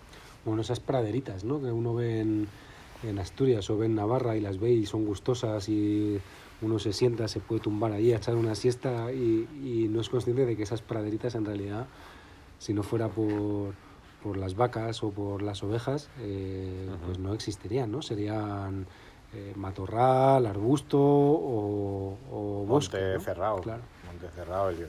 La gente que, por ejemplo, en Galicia sabe lo que es un monte cerrado, o en, vamos, en todos lados que son todo lleno de retamas, de tojos, y ahí no hay nada, no hay siesta que echar ni, ni alimento que, sacar de ahí y es riesgo de incendio enorme, por otra parte. Y luego hay una parte más allá de, mm, del modelo de subsistencia, eh, luego está la sabiduría, ¿no? Parece que el conocimiento está en las universidades, en los técnicos, en biólogos, en eh, ecologistas, pero al final todos estos pescadores, agricultores, ganaderos que mm, se pasan los, los 90 años de su vida en el monte, en el mar eh, o cultivando la tierra, mm, habrá una sabiduría ahí que, vale oro, em, que tiene mucho que ver con, con las raíces, con la autosuficiencia no le damos ningún valor ¿no? a esa sabiduría. En realidad, si tienes un poco de inquietud y un día te paras a hablar con alguien por el monte, que esté allí todo el día, no como es mi caso, ¿no? que de repente aparezco por allí de vez en cuando, te das cuenta de, claro, al final,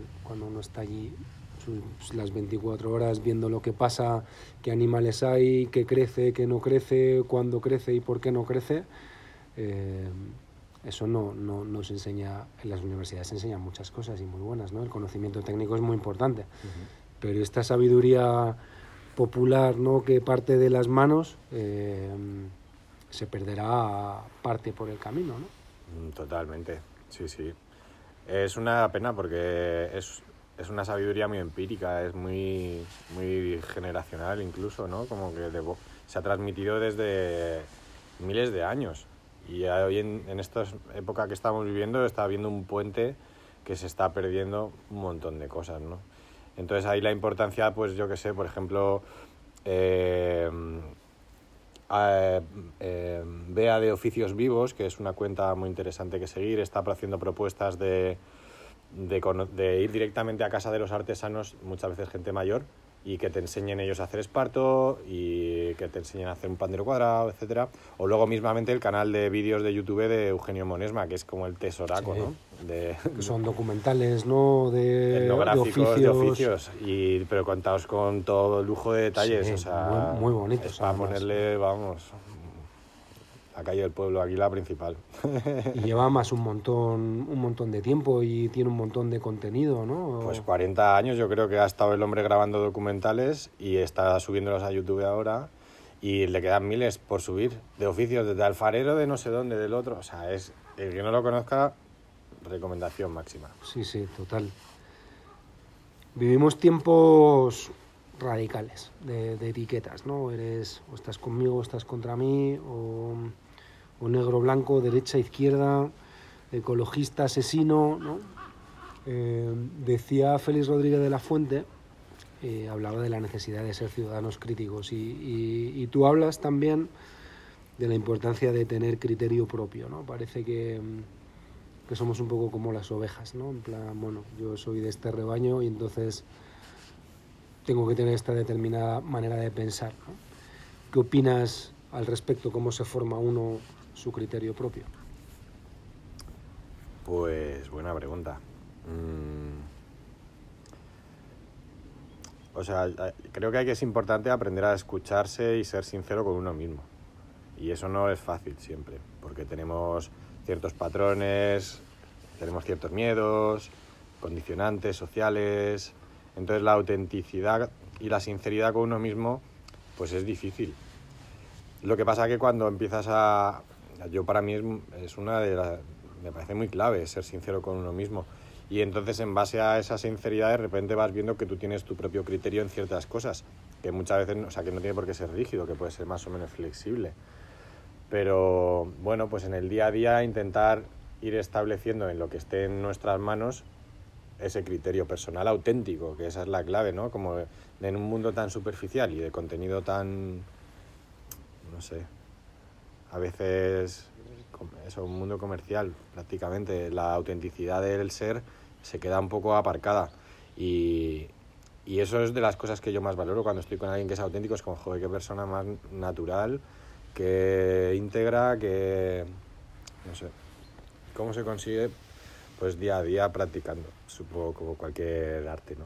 Sí, bueno, saliéndose un poco al final, saliéndose del camino, ¿no? Porque de repente uno toma un camino determinado, ¿no? acompañado por otras personas y como que se diluye en, ese, en esa masa ¿no? y se transforma eh, un poco en el conjunto, ¿no? en vez de salirse y decir, bueno, a mí me gusta esto, pero esto no tanto y esto, eh, al final soy crítico incluso con las cosas que yo pienso, ¿no? Yo creo que hablaba un chico, ¿no? De la importancia de hacerse preguntas, ¿no? De, de, de cuestionarse a uno mismo ser crítico con uno mismo y empatizar con el que piensa distinto, ¿no?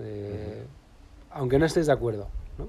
Para, aunque sea para decir, pues no estoy de acuerdo, ¿no? Pero, pero pensar, ¿no? ¿Por qué, porque esta persona piensa completamente distinto que yo? Porque puedo estar equivocado o no, es una manera de reafirmarme en mi pensamiento, ¿no? Pero parece que uno coge un camino, esto es como, como lo que hablábamos antes, ¿no? Uno decide ser abogado, morir abogado, eh, no, es, no es multipotencial, ¿no? sino que es, oye, yo opto por esta... Especialista. Sí, opto por este camino y este camino me hace ser de esta determinada manera y prácticamente critico a quien piensa distinto y no me cuestiono porque yo pienso así, ¿no? porque igual no, no me paraba a pensarlo, pienso yo.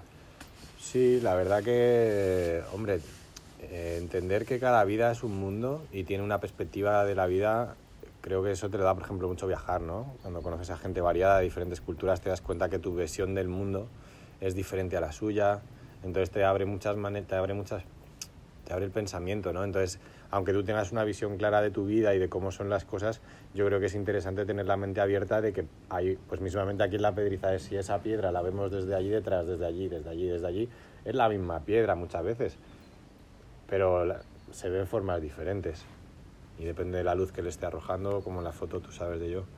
Entonces, pues bueno, creo que la mente abierta y el respeto es muy importante. Ahora, tener convencimiento en tus ideas si todas las tienes claras me parece genial también. Y sí, a veces, pues yo qué sé, eh, creo que, como es el refrán, es sabio el que se sabe rectificar o no sé cómo... Sí, rectificar es de sabios, rectificar es de sabios. Que muchas veces tomar una decisión no significa casarte por vida con ella y a veces pues bueno pues puedes explorar otros campos y luego volver. Pero sí bueno en esto pues yo creo que todos somos aprendices. Bueno al final también uno tiene el derecho a cambiar no o a equivocarse no a rectificar no parece que definitivamente eso es otra de lo que hablamos de, de no encasillarnos y porque es que si no funcionaríamos con funcionamos mucho por miedo porque claro una decisión tan importante en la que no puedes cambiar nunca joder pues la vida es muy larga y que las fases de vitales, yo por lo menos hasta los 35 años, He tenido unas cuantas. Yo también. y espero que todavía me quedan otras cuantas, ¿sabes? Ya O sea que- Hay un mensaje que está de moda, ¿no? Y que tiene que ver con la palabra slow. ¿no? A mí no me gusta nada, ¿no? Con todo este rollo, de, todo, todo lleva slow delante, ¿no? Slow living, slow fashion, el medio ambiente, la España vaciada. Em, claro, ¿crees que hay un compromiso real a nivel social eh, por parte de los políticos, por parte de la sociedad? ¿Crees que esto tiene, tiene verdad o es pura mentira? Bueno, hay mucho greenwashing que lo llaman, ¿no? Como, bueno, podríamos meterlo dentro de eso. De lavar un mensaje que hay que decir, se lava y se cuenta y ya está. Los hechos reales son muy pocos. Y muchas veces no es por parte de- del gobierno ni del Estado, sino por gente que se está aventurando a, levantar proyectos con su propio esfuerzo a costa de las trabas que se les ponen. Entonces, a nivel burocrático, yo no le veo que tengan mucha intención, salvo que llegue el punto en el que digan, joder, la sociedad ya sí o sí está demandando esto a tope, que muchas veces es lo que pasa. Sí, que sea un éxito, que la sociedad va por delante de la administración, ¿no? Claro, pues yo que sé, o como los paneles solares, pues hace 30 años pues no, no le daban importancia, pero ahora ya como estamos en este punto, ahora ya, o sea, como que siempre muy tarde, ¿no? Entonces yo la confianza no la tengo tanto en el gobierno, ni en el Estado, ni en nada. Yo lo tengo en gente que es valiente y que está levantando maneras de vivir diferentes, tradicionales muchas, otras están mezclando con lo nuevo, porque no todo es seguir la tradición, ahora son otros tiempos y hay que saber manejarse en muchos campos. Ya luego pues transicionar a algo más tradicional, más tradicional a lo mejor, o, en fin, que no hay nada delimitado, requiere crear un nuevo momento en base a la sabiduría que tenemos y hacia dónde vamos y cómo estamos. Has estado eh, presente en un montón de plataformas desde fuiste de los pioneros, ¿no? Desde que montabas tus saraos eh, patineros por Madrid, ¿no? Eh, páginas web, blogs eh, y ahora estás presente en Instagram. Eh, pero tienes una presencia intermitente, ¿no? Muy libre. De repente te largas, te desconectas un tiempín, luego vuelves. em, cuando publicas se ve, ¿no? Quien tenga ojos que, que tienes algo que contar, ¿no? Y que, y que está cuidado al milímetro, ¿no? La verdad que da gusto esas publicaciones, ¿no? Donde, donde no es un chispazo, sino que uno tiene que dedicar tiempo a leer y también a pensar. ¿Cómo es tu relación con, con las redes? Porque, como lo veo yo, ¿eh? eres un individuo ¿no? Mm, desconcertante, ¿no? Porque tienes por un lado una, esa rama solitaria y salvaje, eh, pero luego cuando cuentas algo eh, tiene, lo, lo haces con, con mucho cariño, ¿no? Y, y con mucho esmero, con mucho cuidado. Entonces tienes ahí como dos caras, ¿no? Jekyll y Mr. Hyde, ¿no? De, de- de repente lo comparto y lo hago de la mejor manera posible y, y- y con mucho respeto y con mucho cariño. De repente me largo y ahí os quedáis, ya me volveréis a ver dentro de un tiempo. ¿no? ¿Cómo, cómo, qué- cómo es tu gestión de cuándo apareces, cuándo desapareces, qué te gusta, qué no te gusta? Pues bueno, mi relación con las nuevas tecnologías da bastante que hablar. Pero bueno, en general yo me dedico a hacer también páginas web, entonces eh, sé lo que es estar delante de una pantalla y, y estoy muy al día de- de- del mundo en el que vivimos, a pesar también de que tengo una cachava y me muevo por el monte. Eh, pues bueno, en el caso, por ejemplo, ahora de Instagram, que he tenido también bastantes peleas por tener o no tener Instagram, pero bueno, es como el medio en el que Peleas, están peleas contigo personales. Bueno, sí, bueno, así como debates. Pero bueno, es, es la plataforma que me parece más rápida y en la que más colegas tengo. Entonces es como, pues me parece sencilla, una foto, una publicación. No me gusta que sea de Facebook y que nos estén aquí ordeñando a base de ser nosotros el producto, pero bueno. Me doy mis concesiones porque a veces el purismo me ha llegado a quemar y a dar a generar ardores y me quita fuerza. Y nada, pues bueno, Eso tiene que ver con, con lo del criterio propio, ¿no? Al final. Una persona, digamos, en tu, en tu camino, de hecho te lo habrán dicho, seguro amigos tuyos, en plan, que estés en Instagram, no, esto no es acorde a, a, a tu decisión, ¿no? Entonces, por eso me, me, me gusta, ¿no? Que digas, mira, el purismo está bien, pero igual a veces me achicharro, ¿no? O, o me hace sufrir. Sí, sí, totalmente. Aprendí que la rigidez no lleva a ningún lado, hay que ser flexible y eh, simplemente voy a luego bailo en el punto que me encuentre a gusto. Pues si tengo que cerrar el Instagram tres meses, pues lo hago y ya está, no pasa nada. Y si que son seis meses o un año, pues lo que sea. Pero bueno, eh, al final, eh, en parte como que me, me parece como que me gusta compartir mi punto de vista y ya lo hago cuando charlo con los colegas o tal, ¿no? Pero bueno, en este caso llego a, gente que no está cerca mío y, me parece bonito. Y por otro lado, quién sabe, igual me salen maneras de, trabajos futuros. Bueno, que tiene, es una herramienta muy potente, lo que pasa que hay que saber no estar adicto a ella ni... Y si llega un momento, por ejemplo, que salía una alternativa a Instagram que no fuera de Facebook, pues tranquilamente me cambiaba, vamos. Pero bueno, es lo que hay ahora mismo. Y bueno, eh, lo cierto es que mm, no me había dado cuenta hasta que me puse más en serio con las redes sociales de que me gusta escribir y hacer fotos. Bueno, fotos. eh, de relatar. Me gusta como relatar un proceso de Mm. creación. Y, y le he encontrado bastante divertimento al hecho de subir una publicación, como que me, me regocijo. En el sentido de que me gusta ir tirando las fotitos de la- del proceso creativo, luego le doy una pensada, me gusta ver qué, qué estoy, de qué manera aporto, qué reflexiones se pueden hacer. Y que también en cierta manera creo que el ejemplo es la manera de, de, compartir y de educar, si se podría decir de alguna manera, más allá de decir nada a nadie, sino simplemente esto es lo que yo hago, si algo te inspira, cógelo y multiplícalo a tu manera, ¿no? Entonces, esa visibilidad me parece muy potente, a la par que puede ser muy destructiva si no lo enfocas de una manera así amable, pero, pero bueno, es divertido. Lo que pasa que a veces pues entras en, en bucles de scroll infinito y, y tienes que darte una temporada de pausa. Ahí eso es, ¿no? Ahí es cuando dices, ¿no? Cuando, cuando estás así y llevas, llevas media hora de tu vida Claro. viendo unas 100 millones de fotos y no sé cuántos textos, es cuando dices, necesito un descanso. Decir que soy muy curador de mi contenido, o sea, soy muy responsable de lo que me meto entre las cejas. Entonces sigo a gente muy interesante que me aporta mucho, entonces por eso en parte también es adictivo, ¿no? Pero creo que es importante tener un criterio a la hora de saber a quién sigues y sin miedo, yo a- se lo digo a toda la gente que me siga, si un día me pongo aburrido, pues me dejas de seguir y otro día te quieres volver a seguirme, pues me sigues, pero hacer un filtrado no pasa nada, ¿eh? O sea, que no me voy a enfadar. yo lo hago, ¿eh? Bueno, yo tenía un amigo en Facebook que, muy gracioso, que todavía nos reímos, vamos, tenía un amigo, no, tengo un amigo, que en Facebook anunciaba eh, las limpias de sus contactos.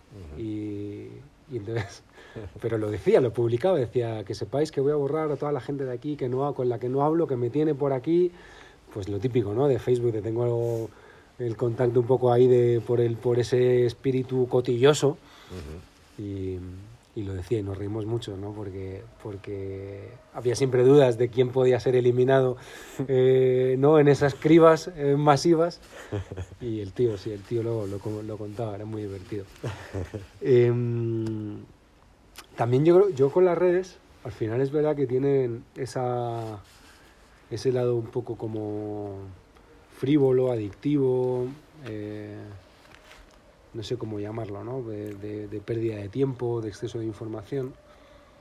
Y yo que siempre he sido muy crítico con Instagram, eh, en, en el último tiempo como que me reconcilio, porque al final es verdad que, que me está llevando a gente buena y me está llevando a crear vínculos que, mm, que van más allá de visto una foto tuya, ¿no? sino que es una puerta de entrada a, a gente que me ha supuesto experiencias vitales estupendas. ¿no? Entonces es como que, claro, depende de cómo la gestiones, porque es verdad que para mí también sigue teniendo ese lado adictivo ¿no? y de pérdida de tiempo, que dices, joder, esto no funciona, pero luego tiene otra parte de compartir, de conocer, de vínculos, que es muy bonita y que, mm, y que de otra manera eh, pues, pues sería más difícil, ¿no? De hecho, tú y yo no estaríamos, no estaríamos aquí juntos si no es por tu vídeo con las ovejitas, ¿no? Que, que- que fue el principio de todo. Luego ya vinieron más casualidades, ¿no? Vino la Costa de la Muerte, vino Juan Herrero, bueno, vienen más cosas, ¿no? Pero ese punto de partida al final nos lo dieron Sí, la, sí, la, te- la tecnolo- la maldita tecnología, ¿no? Que si no hubiera sido esto, hubieran sido otras cosas. Tampoco creo que sea como la única vida posible, pero bueno, pues a veces te permite llegar a gente muy interesante, la verdad que sí. Y eso es de agradecer. A- el tema de, a veces de la tecnología es a, costa de qué, ¿no? Es verdad que cosas buenas, pues puedes encontrar trabajo, vivir libre, puedes eh, saber recetas de todo el mundo. Pues tiene cosas muy interesantes, pero bueno, a veces el coste a pagar medioambiental, humano, personal puede ser elevado. El tema es, eh, pues eso, ver, tener ese criterio que hablamos de decir, pues hasta aquí o esto no, o bueno, me entrego a la humanidad como está ahora en lo que puedo hacer. Y, ¿no? Últimas dos preguntas. Siempre pregunto, de hecho estas dos últimas son repes, eh, porque siempre, siempre acabo el podcast con estas dos. Tu posición respecto al, al mundo, ¿no? al futuro del planeta, ¿es pesimista, es optimista? Y, y te, y te, mm, te anticipo, como ya vamos teniendo unos cuantos episodios, hay como em, los invitados más mayores comparten. Bueno, no te lo voy a contar, te voy a contar después. Vale. Dime, dime cómo es la tuya y luego te digo cuál, cómo va, cómo va la estadística. Yo soy fan de- del podcast del refugio, entonces más o menos se... Sabe- Sabes por dónde van a ir los tíos, pero hay, hay división de opiniones. Hay más, más que de uno que de otro. Bueno, he tenido bastantes cambios eh, con respecto a la visión del futuro del mundo. A ver, yo creo que, que va, a haber un- va a haber colapsos. Colapsos no sé en qué manera y de qué forma, pero sostenible el mundo como es ahora no no, no es sostenible. Entonces sí va a haber colapsos. O sea, quiero decir, ojalá pudiéramos hacerlo de una manera en la que encontráramos un equilibrio con la naturaleza de manera más orgánica y que no fuera a base de pegarnos leñazos. Pero el humano pues funcionamos un poquillo a base de leñazos y, y lamentablemente pues creo que va, vienen épocas de poder llegar a pasarlo un poquillo mal. O incluso grandes catástrofes eh, creo que pueden venir. Lo que pasa que sí que tengo una esperanza en que hay, eh, conozco muchos proyectos y personas interesantes que ya están haciendo por construir el mundo del futuro. Entonces, eh, a la par que, bueno, pues puedo ser un poco o realista o, o, o bueno, no sé. O pesimista. Oscuro. o como lo Yo te- queramos tengo un amigo que siempre que le digo, tío, eres muy pesimista. Y me dice, no, yo no soy pesimista, soy realista. Claro, por eso te digo que depende. Pero bueno, pongámosle oscuro, ¿no? Así. Eh, creo que hay mucha gente que está haciendo cosas muy guapas y que me levanta el espíritu y, me anima a empujar a mi manera. Que, llegamos, que, que llegaremos a esa isla o no, pues no lo sé, pero remar hay que remar. Tú puedes rendirte ya o no, pero si entre todos nos pusiéramos a trabajar más en equipo, eh, fuéramos más empáticos, más, eh, que la comunicación fuera mucho más fácil y sincera, más autenticidad, que consiguiéramos encontrar la pasión de cada uno, que fuéramos más conectados con la, natuza- con la naturaleza, pues el humano tiene un potencial de la leche. Si el tema es ponernos a funcionar y hay gente que ya está haciendo montones de cosas interesantes, aunque sea un poco triste a veces el panorama mundial y los gobiernos y todo esto, ¿no? No nos podemos quedar tampoco en la tristeza, yo creo que hay que ser proactivo, evidentemente no podemos negar las desgracias y pues bueno, hay que agradecer las ventajas, o sea, la, vida que nos ha tocado a muchos de nosotros, ¿no? Y solamente por eso también, por haber tenido una vida, eh, no sé, tampoco me gusta la palabra privilegiada, pero como que he caído en este mundo ahora sí, pues ¿qué puedo aportar para construir el mundo del futuro? Pues hagámoslo. Claro. Pues en realidad entonces tu respuesta ha sido ahí un poco a la gallega, ¿eh? Un poco, un poco pesimista, optimista, ¿no? Ahí entre medias. No me quería mojar nunca. es que soy así un poco, ya ves, un poco de, de los dos lados todo el rato. Entonces has empezado por el por la oscuridad, pero luego te has pasado a la luz, ¿no?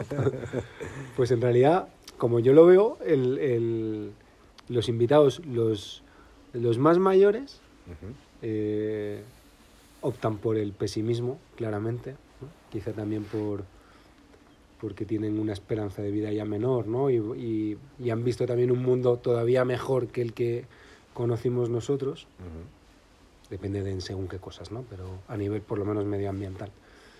Y los invitados más jóvenes tienen un poco, afortunadamente, ¿no? Ese, eso yo lo hablo mucho con mi padre, ¿no? Que es como el mundo está hecho una mierda, ¿no? Medioambientalmente es todo una mentira y esto no va a cambiar, ¿no? Y, y yo le digo, digo, sí que va a cambiar, o sea, ya está cambiando, ¿no?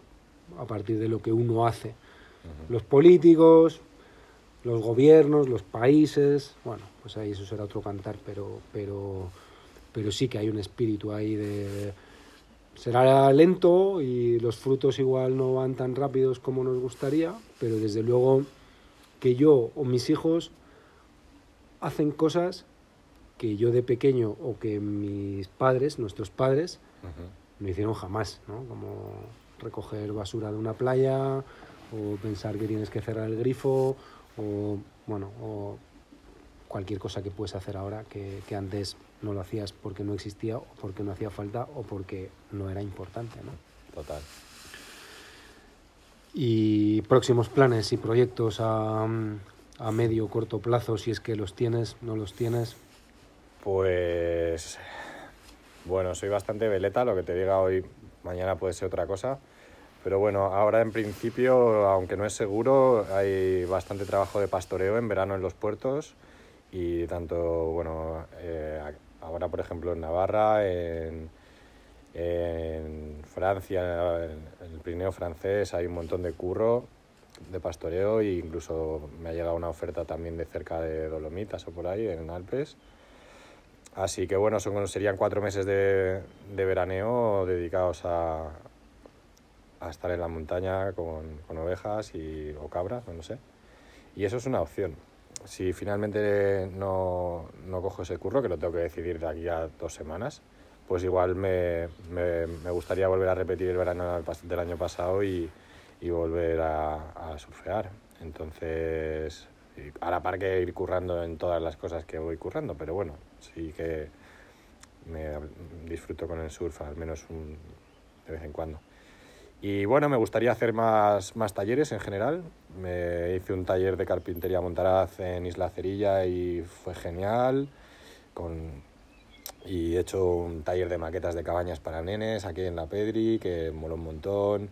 Y en general me apetece compartir más, más, más cosas de naturaleza, más cosas de artesanía, de inventiva, de, de resiliencia, de superación, de autosuficiencia, por compartir en el sentido de las dos direcciones.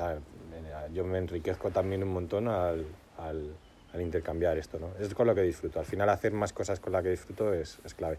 Y bueno, mientras tanto pues sigo haciendo mis, mis páginas web y, y otras cosas, pues todas las que hemos estado hablando. Así que nada, pero en principio disfrutar, disfrutar la vida día a día, cerca de la naturaleza, de los colegas y construyendo lo que se pueda construir de este mundo que vivimos. Muy bien, Raúl, pues nada, eh, ha sido un placer, la verdad. Gracias por aceptar mi invitación con, con generosidad, por compartir eh, este rato conmigo, también algunos tesoros ¿no? que tiene la Pedri y que prometo no contárselos a nadie. Eh, están a buen recaudo conmigo y mm, nos ha quedado pendiente la pernocta, eh, Ujú. pero bueno, así te tengo Volveremos. enganchado para, para una segunda ocasión. Así que muchas gracias. Muchas gracias Paco a ti y, a- y por tu esfuerzo por montar este podcast, que creo que aparte de, como te he dicho, ser muy personal tuyo y que me gusta mucho la manera que lo llevas, eh, es necesario dar conversación y hay mucho que hablar en la montaña y de sobre la montaña, de las cosas que nos gustan y también las que no nos gustan, porque a base de, de hablar se construye. Entonces esta plataforma, que este programa que has montado me gusta mucho, como sabes.